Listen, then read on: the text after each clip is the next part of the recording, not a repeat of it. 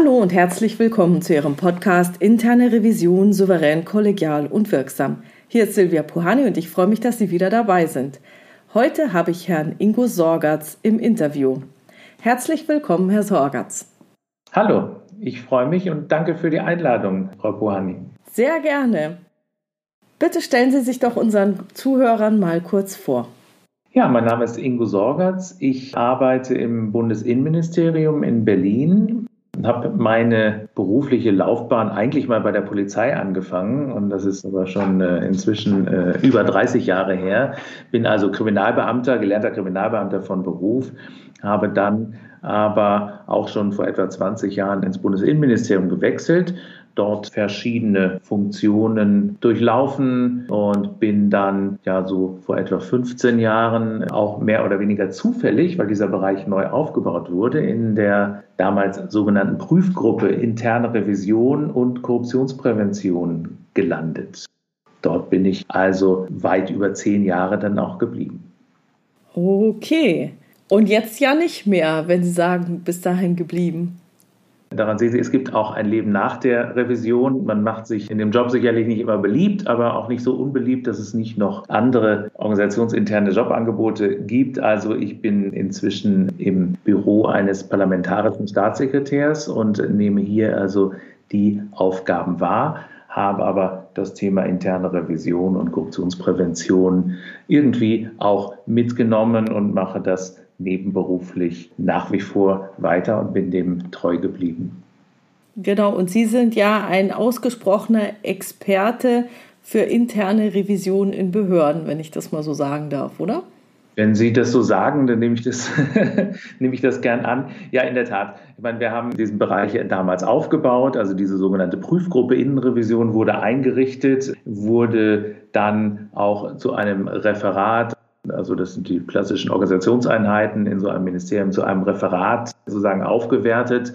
Wir haben das damals aufgebaut. Es gab nicht viel in der Verwaltung und auch nicht in der Bundesverwaltung und haben uns sozusagen selber erstmal unsere eigenen Regelungen gegeben, Empfehlungen für interne Revision geschrieben, Modelle für risikoorientierte Prüfplanungen aufgesetzt, Handreichungen dazu gemacht.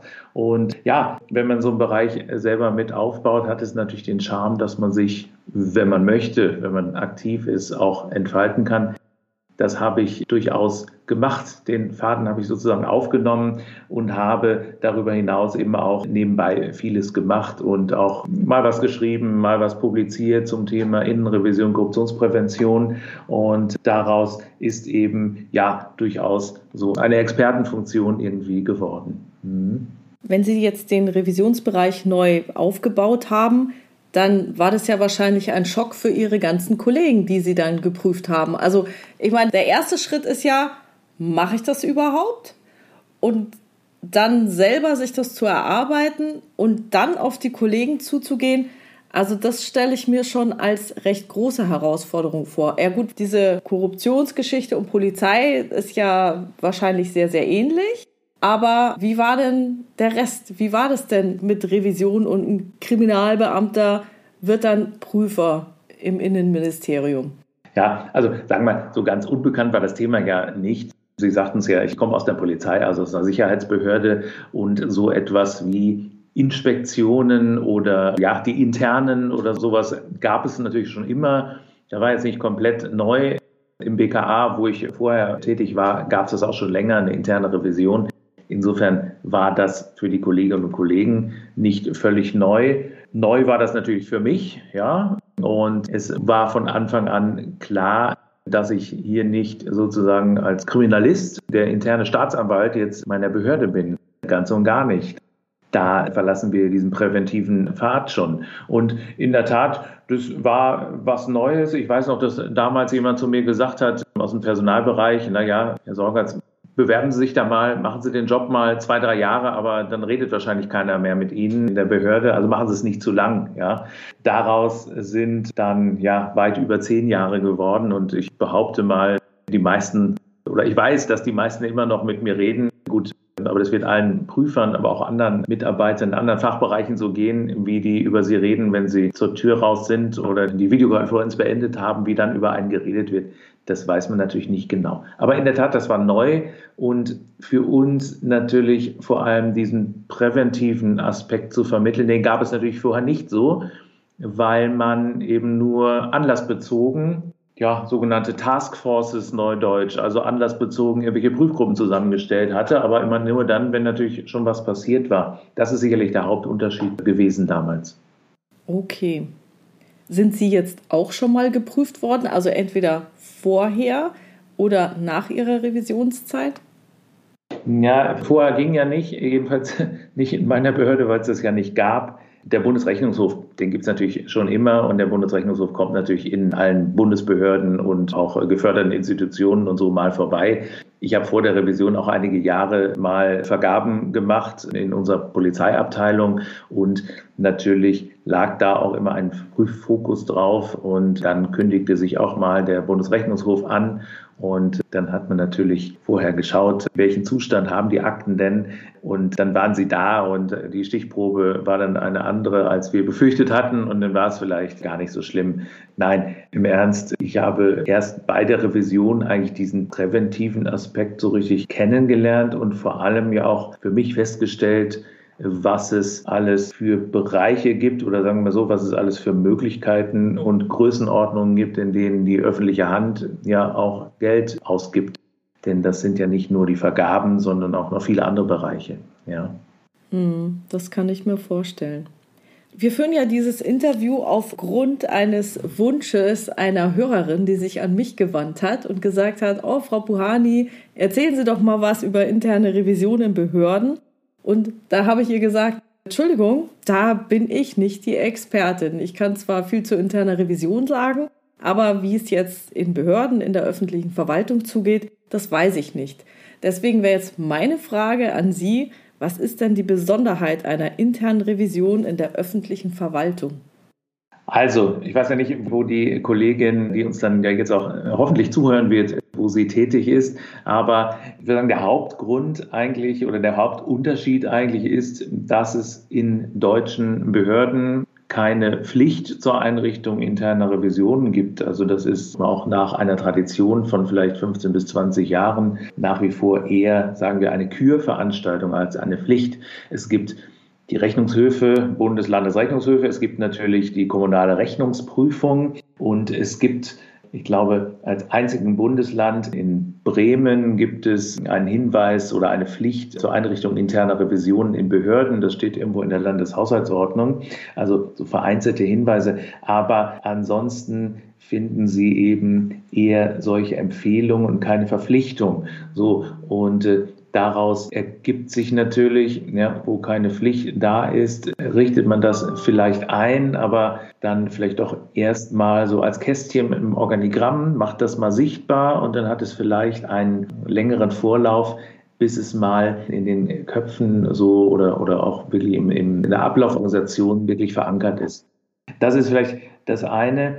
Was ist die andere Besonderheit? Nun, ich denke, vielleicht die Risiken, die wir beachten müssen auch. Ich glaube, das ist wesentlich vielfältiger, denn bei dem, was die öffentliche Verwaltung tut, natürlich Bundes-, Landesverwaltung, Kommunen, wir geben alle sehr viel Geld aus. Das ist völlig klar, das wird umgesetzt, aber das ist eben nicht alles. Wir haben eben noch mit vielen weiteren Risiken zu tun und äh, das macht es, glaube ich, so vielfältig, aber auch so schwierig, das einzuordnen. Mitunter, und da gibt es ja zahlreiche Studien inzwischen am Markt und zahlreiche Vorfälle auch, mitunter ist das finanzielle Risiko, das bestimmten Vorhaben, Projekten und so ähm, zugemessen wird oder auch der finanzielle Schaden, der entsteht, wenn wir irgendwo Havarien haben, sicherlich gegeben, wird aber mitunter vielleicht sogar geringer eingeschätzt als so dieser politisch-reputative Schaden, den wir haben. Also es gibt zum Beispiel eine Studie der Uni Halle-Wittenberg von vor einigen Jahren,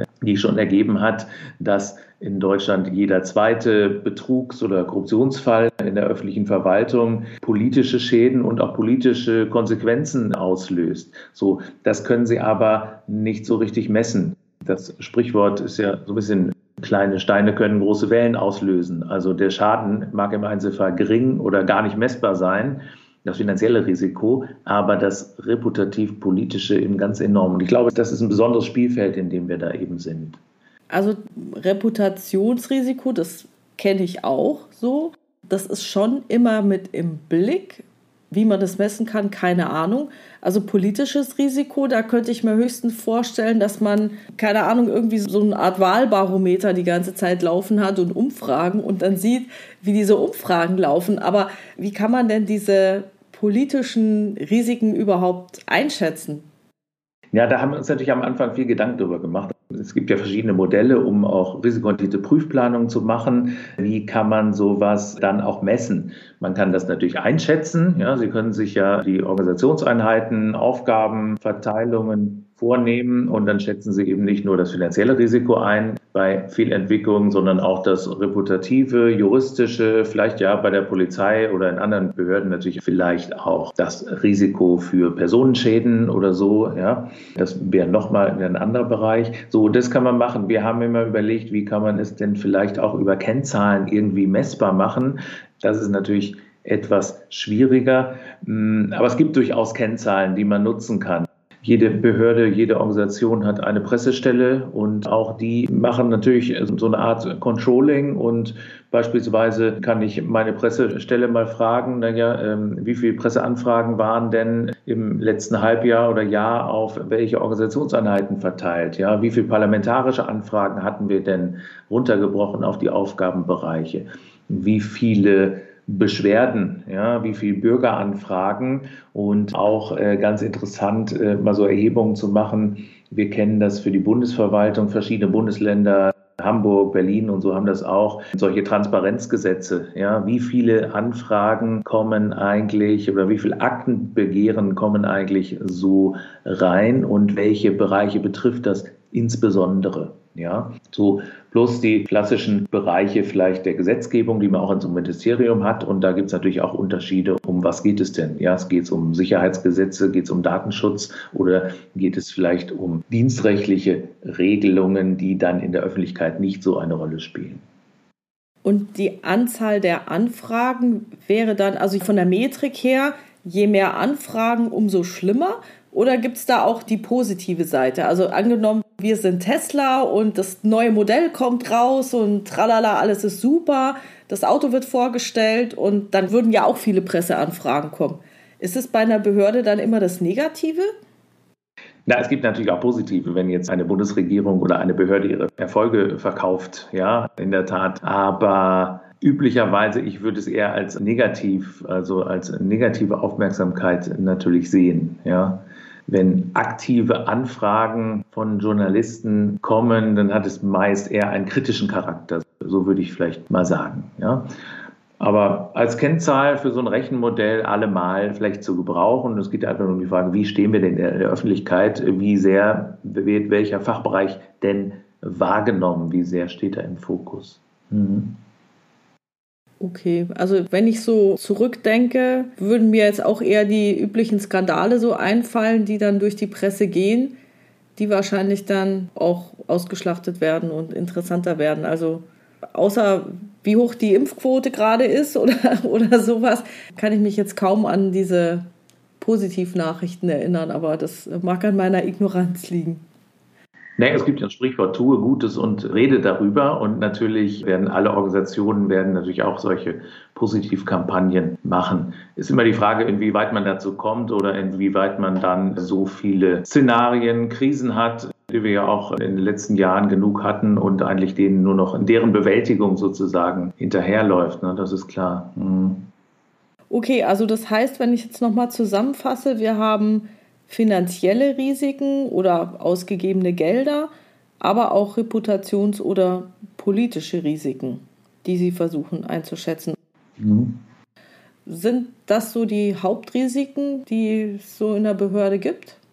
Naja, also wie gesagt, natürlich beim polizeilichen Bereich natürlich äh, Sicherheitsrisiken äh, ganz klar. Oder denken Sie an das, was jetzt auch Behörden im Bereich Katastrophenschutz, also denken Sie an die Hochwasserkatastrophe vom Juli, ist ja noch nicht lange her.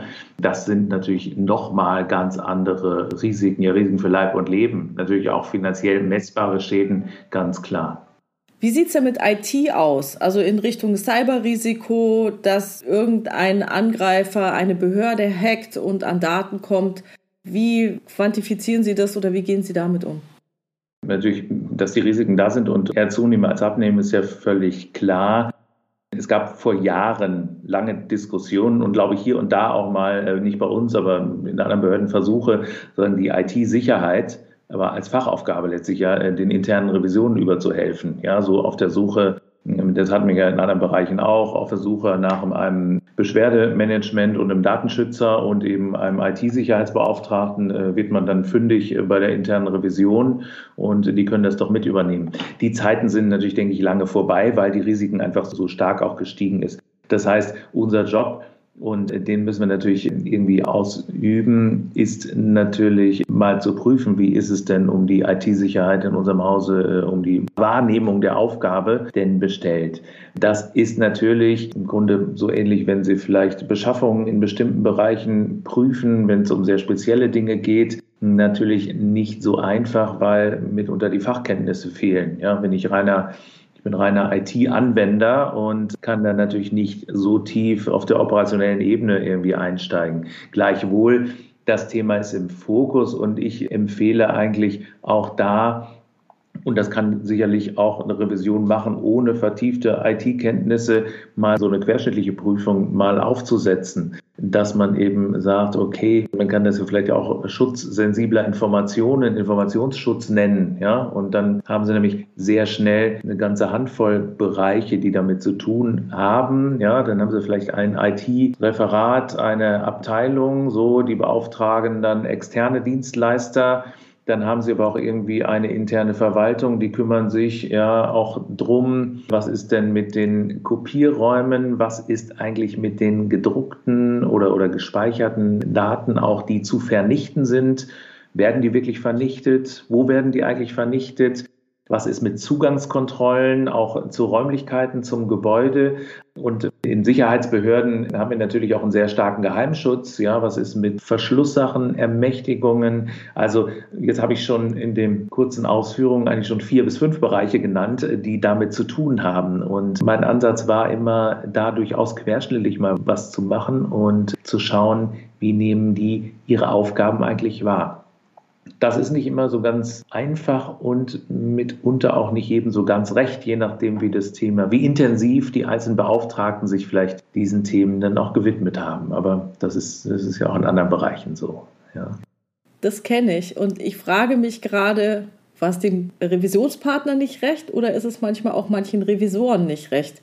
Weil es gibt ja auch viele, die sagen, mein Gott, wie soll ich denn jetzt prüfen, wie der seine Aufgaben wahrnimmt oder diejenige? Da habe ich ja gar keine Vorschrift, da habe ich nichts, woran ich mich festhalten kann. Da habe ich ja einen Graubereich, da muss ich ja diskutieren. Ich nehme an, dass wenn Sie sagen, ich prüfe mal ein Querschnittsthema und beurteile, wie gut sich jemand um eine bestimmte Sache kümmert, werden Sie auch diesen Graubereich haben, oder? Ja, ja, dann gibt es natürlich. Also ähm, es mag schon den, also geprüfte Stelle wären ja jetzt, sagen wir, die Beauftragten. Hm. Jetzt egal ob Datenschutz oder IT-Sicherheit denen mag es schon nicht recht sein und die Diskussion mag vielleicht für die interne Revision schon bei der Prüfankündigung anfangen, dass die sagen, ja, dürfen die mich überhaupt prüfen? Ich bin doch Ihr Beauftragter, ja. Schauen Sie mal, ich bin ganz oben im Organigramm. Also unterliege ich überhaupt Ihrem Prüfregime? Das wäre vielleicht schon der erste Ansatz. Und natürlich, dann geht es weiter, aber natürlich auch zu den Geprüften ja, die vielleicht noch nie überprüft wurden in dieser Hinsicht. Mhm. Ja, und da gehe ich dann vielleicht doch auf die operative Ebene. Das vielleicht so ein bisschen die Sensibilität. Aber vom Grundsatz her, ich würde da nicht vor zurückschrecken, weil ich da vielleicht platt gesagt keine Ahnung habe von IT-Sicherheit. Also egal welcher Beauftragter, er hat bestimmte Kontroll- und er oder sie ja, hat bestimmte Kontroll- oder Prüfaufgaben. Das heißt, irgendwo ist regulativ ja ein Prüfregime dahinterliegend. Das betrifft den Geheimschutzbeauftragten, der bestimmte Kontrollen, sogar Kontrollgänge und all Mögliche machen muss. Und das betrifft genauso die IT-Sicherheit und natürlich auch die Sensibilisierung und Schulung der Beschäftigten und so weiter. Also reichlich Ansatzpunkte, sich mal anzuschauen, was sind denn deren, wie sieht denn deren Kontrollregime aus und nehmen Sie das zunächst mal wahr ohne überhaupt in eine rechtlich tiefere Ebene einsteigen zu müssen. Ja, das meinte ich damit. Hm. Also ich bin da auch auf Ihrer Seite. Ich finde, man kann auch Themen, wo man jetzt nicht der absolute Superexperte ist, in einem höheren Level gut prüfen. Um schon mal einen Eindruck zu gewinnen, muss ich mir da weiter Sorgen drum machen und vielleicht einen Spezialisten drauf ansetzen oder einen externen dazu holen.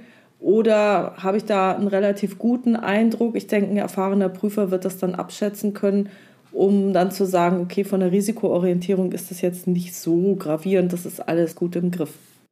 Da würde mich jetzt nochmal interessieren, wie bauen Sie Ihr Prüfungsuniversum auf? Machen Sie das nach Organigramm und Kästchen? Sortieren Sie das eher nach Risiken und sagen dann, ja, ich nehme nächstes Jahr mal das Thema politische Risiken und legen dann gezielt fest, was Sie da prüfen werden? Mhm. Das waren gerade am Anfang lange Diskussionen, welche Herangehensweise nehmen wir denn? Und ähm, wir hatten, äh, ich glaube, 2007 solche Handreichungen für interne Revision in der Bundesverwaltung ins Leben gerufen, auch gemeinsam mit dem Bundesrechnungshof erstellt, der bestimmte Eckpunkte für eine oder seine Erwartungen an eine risikoorientierte Prüfplanung damals auch äh, dargelegt hat. Und äh, in der Tat bei der Frage, wer, welche Modelle und so, ist mir sehr schnell dabei gewesen, was machen wir denn? Was nehmen wir als Grundgesamtheit sozusagen dann auch für die Einschätzung? So, und die Modelle verfolgen eben genau diese unterschiedlichen Ansätze. Es gibt dort ein Einschätzungsmodell, wo Sie sich eben überlegen müssen, ja, was ist denn mein Prüfuniversum, was ist meine Grundgesamtheit? Nehme ich den Aufgabenkatalog meiner Behörde, nehme ich den, bei uns nennt sich das Geschäftsverteilungsplan, nehme ich Prozesse, ja, das wäre vielleicht gerade im Vergabebereich auch nicht schlecht, ist aber eher in der Behördenlandschaft weniger ausgeprägt, dass sie durchgehend alle Prozesse wirklich beschrieben haben und eine Prozesslandkarte. Und genauso ist es aber, glaube ich, mit den Risiken, also alle möglichen Risiken sehr granuliert einzufangen, als Grundgesamtheit zu nehmen und sozusagen überzuklappen auf die Organisation, halte ich jedenfalls bei großen Behörden, Ministerien für sehr schwierig. Schauen Sie, meine Behörde hat jetzt über 200 Referate, 13 Abteilungen und also sozusagen äh, hier das Füllhorn aufzumachen und zu sagen, sammeln wir mal alle möglichen Risiken ein, ist natürlich sehr schwierig. Das heißt, im Angebot hatten wir dann schon damals in diesen Handreichungen ein zahlenmäßiges Modell, ein rechnerisches Modell, was also Kennzahlen bemüht, über diese möglichen äh, reputativen Kennzahlen haben wir eben schon gesprochen, aber natürlich auch andere Kennzahlen und der Ansatz, also sich rechnerisch dem Thema zu nähern. Und dann kann man aber natürlich nicht so in die Tiefe einsteigen. Dann würde man eher auf Basis des Organigramms, also der Aufbauorganisation, jeder Organisationseinheit letztlich rechnerisch einen Risikowert, der sich aus verschiedenen Kennzahlen zusammensetzt, äh, zuordnen. Das sind grob die beiden Unterscheidungen. Wir haben immer gesagt, es sind Empfehlungen, Handreichungen. Letztlich muss jede Behörde das natürlich selber für sich entscheiden und jede Behördenleitung auch sollte das mit der Innenrevision diskutieren oder umgekehrt, äh, welches Modell wollen wir denn da wählen. Beides hat sicherlich Vor- und Nachteile, ja. Okay, dann wäre jetzt mal mein Fazit zum Thema Prüfungsuniversum. Da gibt es keine so großen Unterschiede zwischen Unternehmen und Behörden, so wie ich das jetzt mal raushöre. Ja, das denke ich nicht. Ja. Äh, die Unterscheidung, wie gesagt, was ist Pflicht, was ist Kür, da wir relativ wenig Prüfpflichten haben bei uns, ist vielleicht der Anteil der Anlass unabhängigen Prüfungen, also der steuerbaren Prüfungen durch die interne Revision, mag vielleicht etwas höher sein als in Unternehmen oder Organisationen, wo sie relativ viele Pflichtprüfungen, Regelprüfungen haben, die ihnen sowieso schon einen Teil ihrer Jahresprüfkapazität sowieso jedes Jahr schon mit reinnehmen. Das haben wir bei uns eigentlich eher weniger. Ja, es gibt so Bereiche, aber das ist überschaubar, würde ich sagen. Da gebe ich Ihnen absolut recht. Mir ging es jetzt erstmal nur um den grundsätzlichen Aufbau des Prüfungsuniversums. Wie gehe ich daran? Wie kann ich es klassifizieren? Dass bei mir in einer Bank natürlich die Regulatorik und die Vorschriften und die Frequenzen da deutlich höher sind, ja. kann ich total nachvollziehen. Ich hätte auch gerne noch mehr Spielraum und weniger Pflichtprüfungen oder so, sagen wir mal, Pseudo-Pflichtprüfungen, die sich vielleicht der Wirtschaftsprüfer jährlich wünscht, obwohl ich es gar nicht müsste und es dann eben doch machen muss. Aber das wäre für mich erst nach der risikoorientierten Einwertung, also wenn Sie Ihre Kennzahlen dann ausgerechnet haben und dann kann man ja den Turnus ableiten. Mhm. Jetzt würde ich gerne noch mal zu dem Thema kommen, was könnte denn noch eine Besonderheit in einer Behörde sein? Und da möchte ich auf das Thema Interessenkonflikte kommen.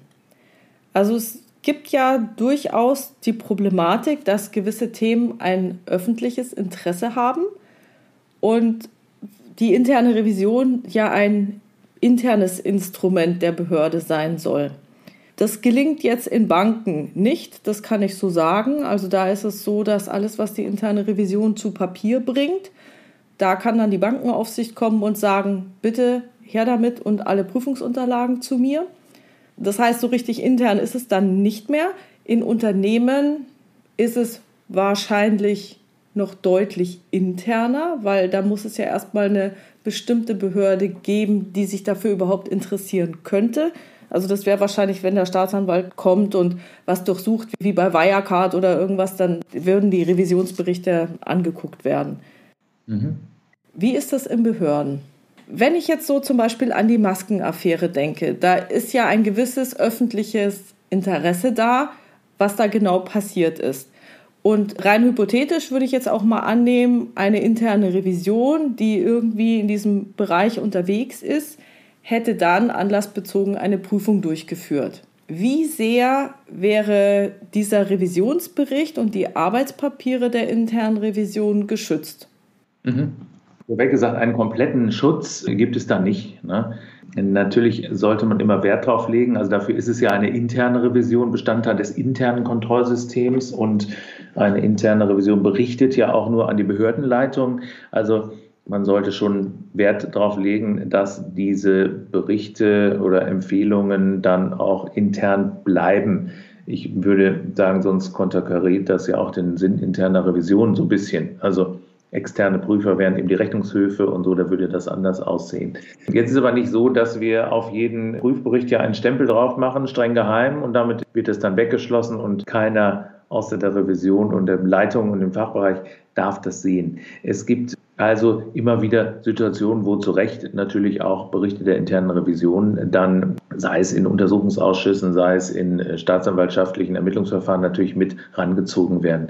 Ich denke, das ist auch absolut in Ordnung so. Es gibt ansonsten, was die Zugänglichkeit interner Revisionsberichte angeht, für, ja, für Journalisten, für Petenten, für Bürgerinnen und Bürger, die gerne Akteneinsicht hätten, da gibt es keinen Gleichklang, was bundes- und landesrechtliche Regelungen angeht. Es gibt ja für diesen Bund dieses Informationsfreiheitsgesetz, wonach klar mit bestimmten Ausnahmen, mit bestimmten Hürden, wonach grundsätzlich jeder jede Petentin, jeder Petent behördliche Akten sehen darf. Da gibt es jetzt also keinen speziellen Ausnahmetatbestand, wo da stehen würde und Berichte der internen Revision sind ausgeschlossen.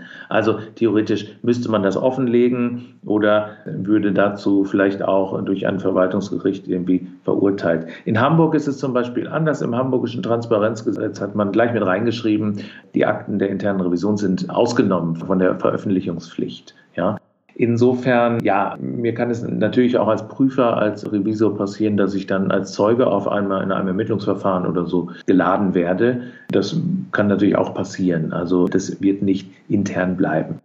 Was nicht so schön ist, wenn es dann skandalisiert wird, ja, und ein Bericht der internen Revision langt vielleicht durch Zufall irgendwie in die Öffentlichkeit und dann wird vielleicht ein Prüfthema skandalisiert, was eigentlich gar nicht so schlimm war. Und solche Schlagzeilen kennen wir ja auch, dass es dann heißt, eine interne Revision hat große, größte Mängel in bestimmten Bereichen festgestellt. Naja, und eigentlich war es gar nicht so schlimm. Ja, aber wenn die Revision schon prüfen muss, vermutet man ja immer gleich das Schlimmste.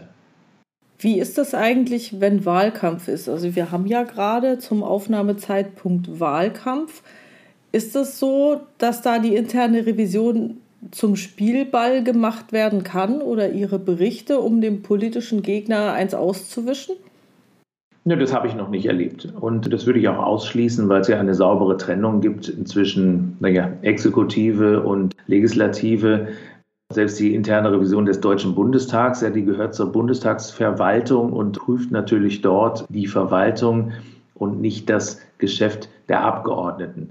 Natürlich, wenn es einen Vorfall gäbe, ja, nehmen wir jetzt Wirecard oder nehmen wir andere, andere Vorfälle, die in die Politik vielleicht mit reingehen, wenn es dann mal in den Medien ist, würde es natürlich auch instrumentalisiert, das ist ja ganz klar. Aber dass jetzt eine Ministerin, ein Minister oder so gezielt hingehen würde und jetzt kurz vor der Wahl die interne Revision mal auf irgendein Thema ansetzen, wo man vielleicht dem politischen Gegner schaden könnte, also das halte ich in unserer Behördenkultur für ausgeschlossen und es ist eigentlich eine saubere Trennung Regierung und Verwaltung hat sich aus Politik rauszuhalten und eben auch umgekehrt. Okay, das könnte ein kleiner Unterschied zu Unternehmen sein. Da kann es schon mal vorkommen, wenn zum Beispiel zwei Unternehmen fusioniert haben, die, sagen wir mal, ungefähr gleich groß, gleich mächtig sind, dass sich dann gewisse Personen relativ weit oben möglichst gut positionieren wollen, weil es sind ja mehr Leute als Stellen da. Also da könnte ich mir vielleicht sowas schon mal vorstellen in einem Unternehmen. Aber es beruhigt mich umso mehr, dass es in den Behörden nicht der Fall ist. Also ich habe es noch so noch nicht erlebt. Natürlich, es gab mal von dem damaligen Präsidenten des Internationalen Instituts für interne Revision, von dem Richard Chambers, ich weiß gar nicht, ob der noch Präsident ist, der hatte mal so einen Artikel geschrieben und ein, Lob auf die Revision, Revision im öffentlichen Sektor gesprochen, also The Guardians of Public Trust, so wurde der Artikel schon überschrieben, ja, die Hüterinnen und Hüter des öffentlichen Vertrauens.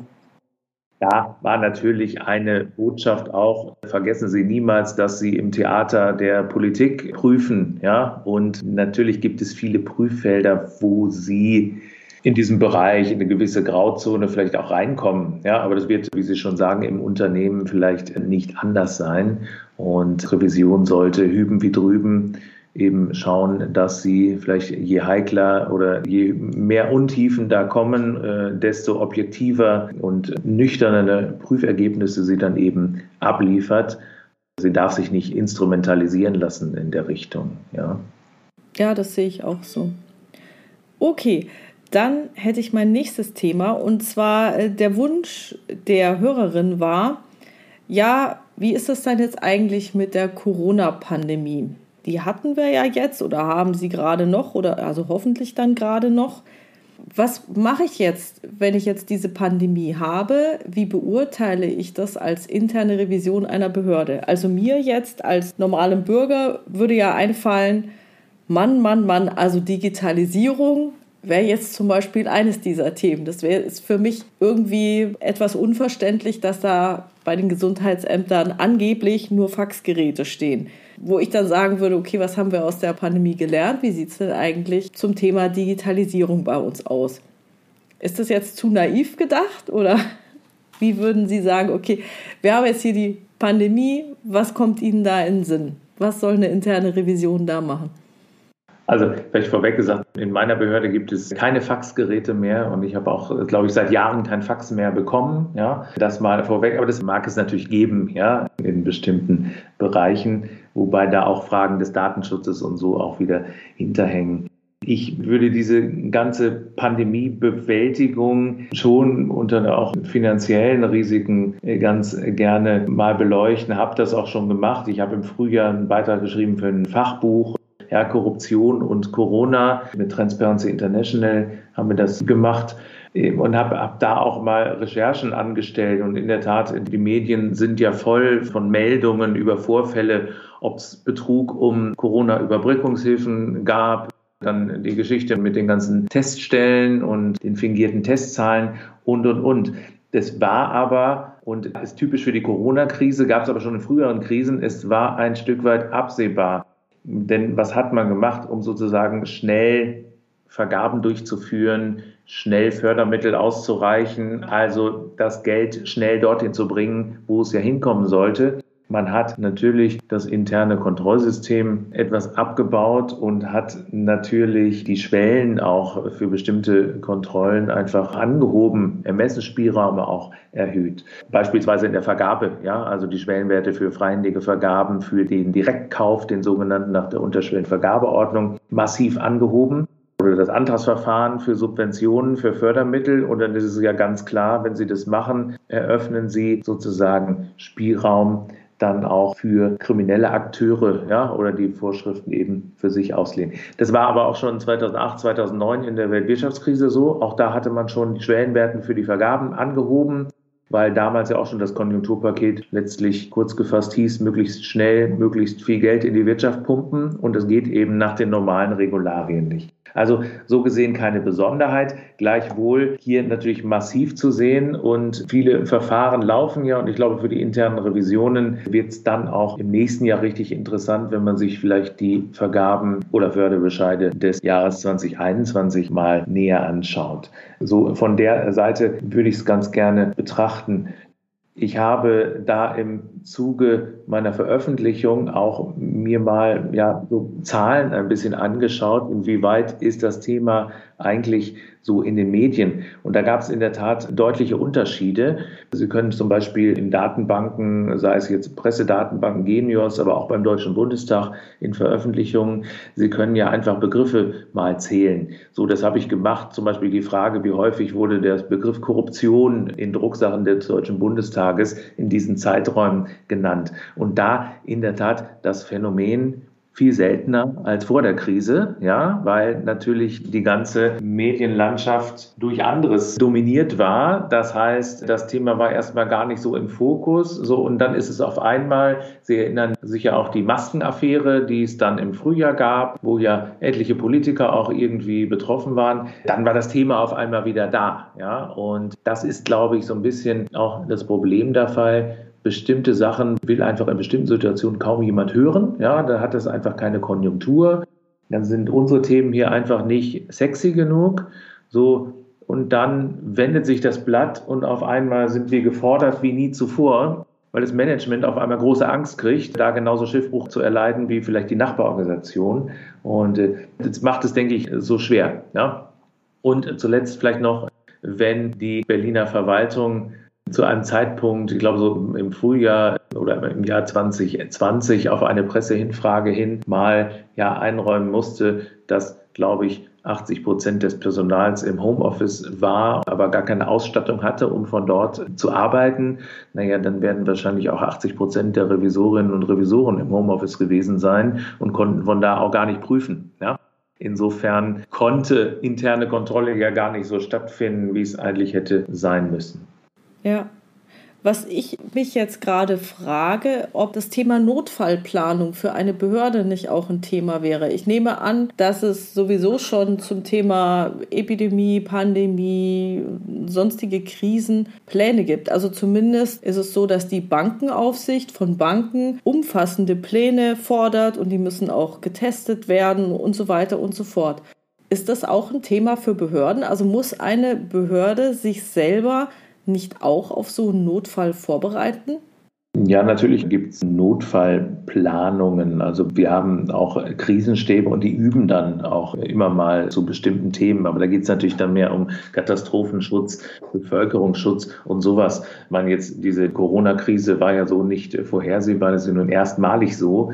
Und ich glaube, da ist man jetzt aber für die Zukunft natürlich gerüstet, wenn wieder sowas kommt, dass man doch dann relativ schnell irgendwie umgestellt hat. Und da ist natürlich, damit hatten Sie das Thema aufgemacht vorhin, da ist natürlich die Digitalisierung sehr wichtig. Und ich glaube, da hat man ja sehr viel investiert und sehr viele Lücken einfach auch geschlossen. Aber gleichwohl, das sicherlich auch mal interessante Fragen für eine interne Revision, nicht nur in Behörden, sondern auch in Unternehmen. Ja, was tun wir denn, wenn auf einmal der Strom ausfällt? Ja, haben wir Redundanzen? Sind wir überhaupt noch arbeitsfähig? Gibt es da Pläne für? Was ist eigentlich mit dem Brandschutzbeauftragten? Ja, nimmt der seinen Job wahr und wird das regelmäßig geübt? Also in der Tat, dieses, sagen wir, Risikomanagement jenseits des Finanziellen könnte mit Sicherheit noch aufgewertet werden, zweifelsohne. Ja. Ja, ich denke auch, dass auch wenn man diese Voraussetzungen jetzt schafft für Homeoffice, also dass man für die Katastrophe vorbereitet ist, das bringt ja, wie wir wissen in der internen Revision, ist ja immer eine Nebenwirkung dabei. Das heißt ja dann wieder, okay, also jetzt habe ich dann vielleicht die IT-Ausstattung, aber dann habe ich vielleicht weitere Risiken, dass die Leute dann von zu Hause aus arbeiten, dass jemand anders dann auf diesen Bildschirm gucken kann, dass das IKS vielleicht nicht so ausgeführt werden kann, weil es nicht technisch umgesetzt ist, sondern auf eine andere Art und Weise. Datenschutz und so weiter. Also ich glaube, da hängt dann auch ein ganzer Rattenschwanz dran, wo man dann noch mal eine Stufe weiter denken muss. Mhm, absolut. Und ich glaube, da haben auch Revisionen durchaus Nachholbedarf, um diese ganzen Risiken auch mit einzufangen und irgendwie mal äh, einzupreisen, sozusagen in der Prüfplanung oder da auch als Berater tätig zu werden. Also das mag vielleicht ein Manko sein oder auch ein To-Do für die Zukunft. Wir waren oder wir oder viele Revisionen einfach sehr fokussiert auf die Vergaben, ja, auf aktenmäßige Prüfung, Recht und Ordnungsmäßigkeit, des Verwaltungshandelns. Und dieses, ja, was Sie gesagt haben oder worüber wir jetzt diskutieren, die letzten Minuten, macht ja viel größere Risiken auf, die aber viel schwieriger auch einzuschätzen sind, die aber natürlich immer mehr zunehmen, ja, die wir so nicht kannten. Ich glaube, das ist sehr wichtig, ja. Also dazu fällt mir zum Beispiel sowas ein wie, ja, okay, jeder ist im Homeoffice, aber dann gibt es ein Software-Update. Das heißt, man muss eigentlich, obwohl man zu Hause bleiben muss, muss man vorbeikommen, damit man die neueste Version hat oder was weiß ich, was da gerade passiert. Und da hatte ich jetzt von einem anderen Unternehmen gehört und das fand ich irgendwie richtig cool.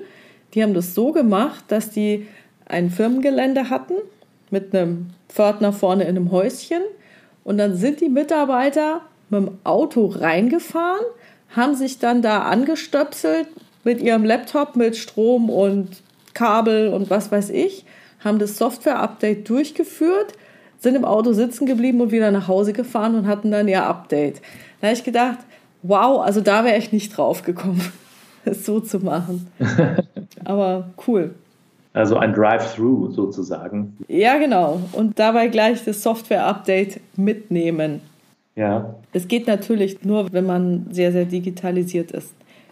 Okay, gibt es sonst irgendwie noch was, was man in Bezug auf eine Risikoanalyse und Pandemie beachten sollte? Also ich glaube, wir haben ja schon relativ viel gehabt. Wir hatten Korruption, IKS, Beschaffung, Sicherheit, Datenschutz, Notfall. Haben wir es dann? Ja, aber ich meine, auch das Gesundheitsmanagement oder so im weiteren Sinne könnte jetzt natürlich auch ein Prüfthema sein. Ja, hat das so geklappt, dass wir alle sich ja auch gefühlt täglich ändernden Regularien irgendwie als Institution einhalten? Schauen Sie, das war jetzt gerade Anfang dieser Woche, äh, kam die große Diskussion auf, ja, was ist denn mit den Impfzertifikaten? Ja, darf der Arbeitgeber die Beschäftigten fragen, ob sie denn geimpft sind oder nicht und dann nur noch die Geimpften zur Arbeit lassen? Große Diskussion. Und das kollidiert natürlich sofort auch mit dem Datenschutz. Und ich fand es aber auch bemerkenswert, dass auch der Bundesdatenschutzbeauftragte, der Herr Kelber, gesagt hat, naja, unter bestimmten Bedingungen müssen wir hier halt auch mal schauen. Also er hat gesagt, das Ganze muss verhältnismäßig sein, es muss angemessen sein und insbesondere natürlich zeitlich begrenzt. Und wenn ich bei dem zeitlich begrenzt nochmal einhake, das ist immer so ein Phänomen. Ne? Wenn wir jetzt eine Regelung mal eingeführt haben, dann gewinnen wir die vielleicht lieb und dann bleibt das ein Stück weit so. Ja? Und das wäre vielleicht auch mal ein Prüfansatz nach der Pandemie in ruhigen Zeiten mal zu schauen, naja, welche Regelungen haben sich denn jetzt eigentlich erübrigt? Ja, wo werden vielleicht auch die Prozesse verlangsamt durch Sonderregelungen, die wir eingeführt haben? Und ja, diese zeitliche Begrenzung, dass man eben dann auch sagt, wo haben wir denn Schwellenwerte für Vergaben angehoben, die wir jetzt in ruhigen Zeiten aber auch wieder zurückführen sollten. Also ein vielleicht begründetermaßen aufgeweichtes IKS, was wir jetzt in vielen Bereichen finden, genauso wieder zurückzuführen auf den alten Stand. Ja, also vielleicht das als Fazit dazu. Es ist von Kontrolle, ich glaube, das Wort Kontrolle war der Spitzenreiter in allen Medien anderthalb Jahre lang und alles sollte kontrolliert werden. Immer natürlich aber auf die Bürger gerichtet, also eher eine extensive Kontrolle. Bei der internen Verwaltungskontrolle hat man es dann doch eher etwas laufen lassen. Ne? Deswegen haben wir ja haben wir jetzt diese ganzen Prüfthemen. Also ich glaube, diese Waage, die vielleicht zur einen Seite ein bisschen runtergegangen ist, sollte dann auch wieder ins Gleichgewicht kommen. Stichwort Digitalisierung.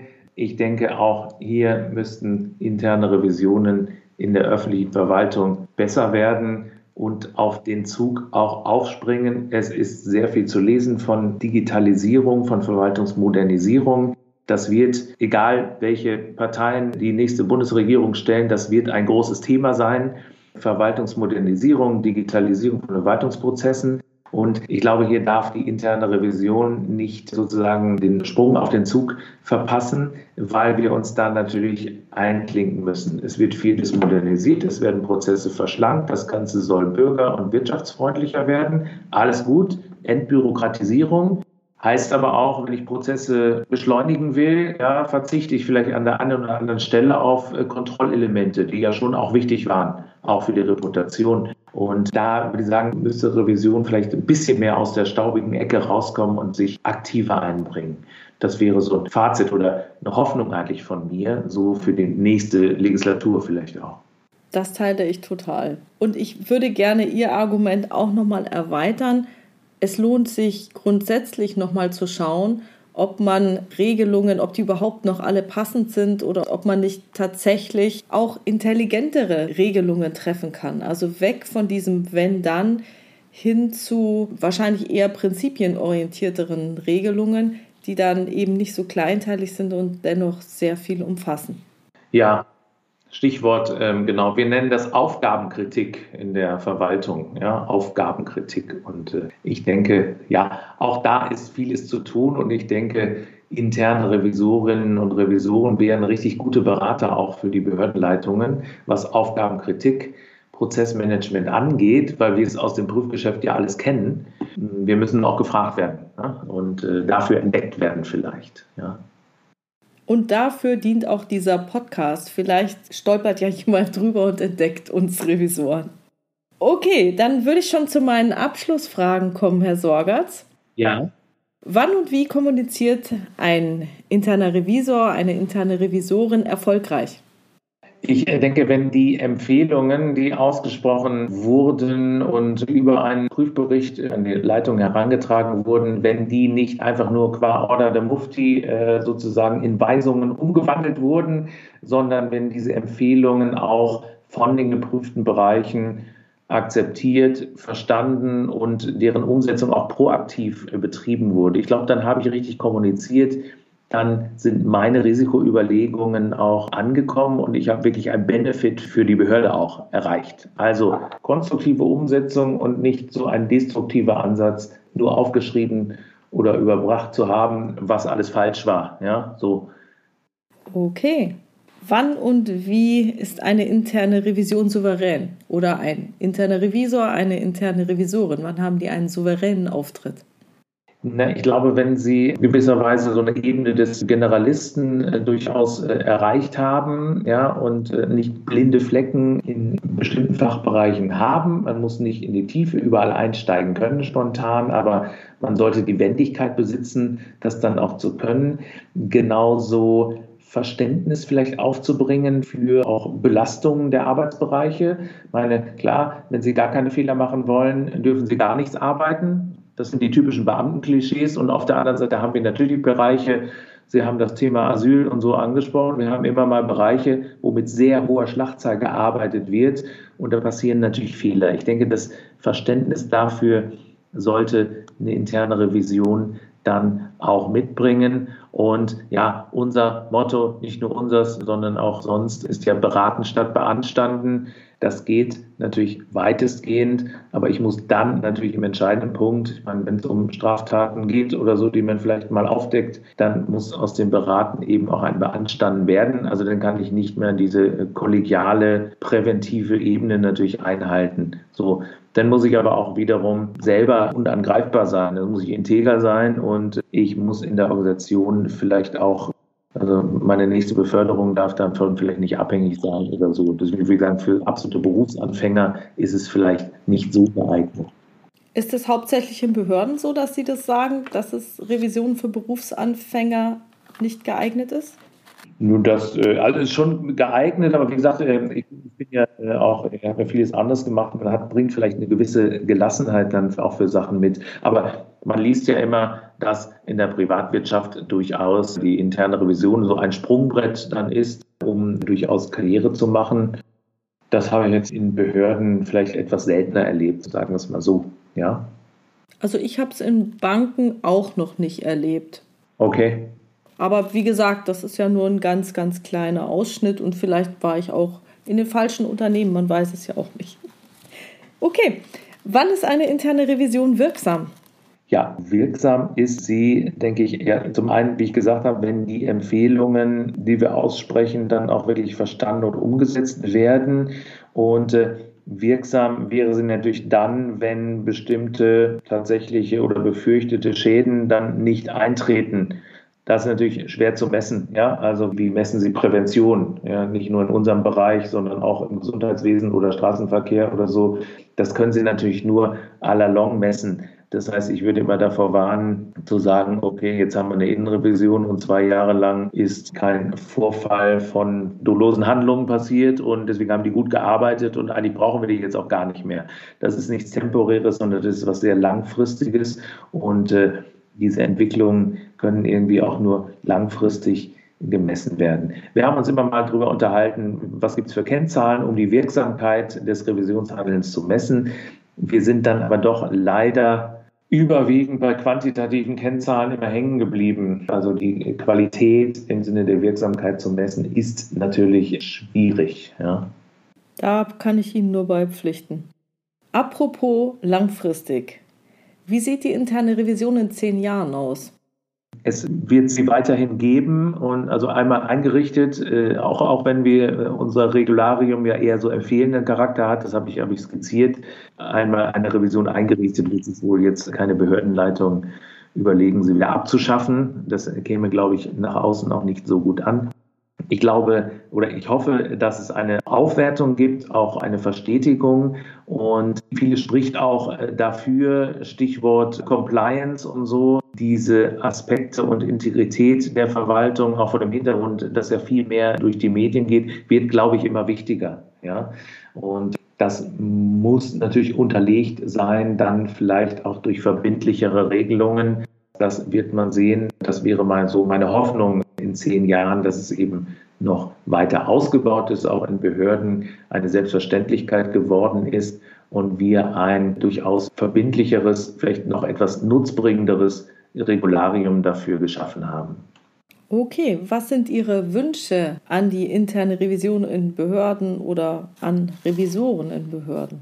Meine Wünsche wären weiter aktiv zu prüfen, ja, habe das so ein bisschen skizziert. Natürlich ist es immer so an der Grenze auch zur Politik und nicht jeder will auch zu jedem Prüfergebnis unbedingt gerne lange Berichte haben. Aber also das aktiv anzugehen, sich auch mal was zu trauen und eben nicht immer nur auf den alten Pfaden zu bleiben und immer dieselben Sachen zu prüfen, nicht immer nur die Verwaltungsabteilung, sondern auch die Fachabteilung, auch das operative Geschäft und äh, da durchaus den Mut mitzubringen und den Blick für Neues. Das habe ich auch gesagt, Stichwort Digitalisierung und so, da nicht abgehängt zu werden. Man kann das ist nicht nur bei der Innenrevision so oder bei den Antikorruptionsbeauftragten. Man kann eine Funktion reaktiv angehen und das Ganze auf sich wirken lassen oder eben auch aktiv und mitgestalten. Und ich glaube, gerade das hier sind Bereiche, wo man gestalten kann, wenn man denn möchte. Und äh, das würde ich mir wünschen, ganz viel Aktivität in dem Bereich. Ja. Das ist klasse, Herr Sorgatz. Das ist so ungefähr das Gegenteil von dem typischen Erbsenzähler-Klischee, das man sich so vorstellt von einem internen Revisor. Herzlichen Dank für dieses tolle Interview.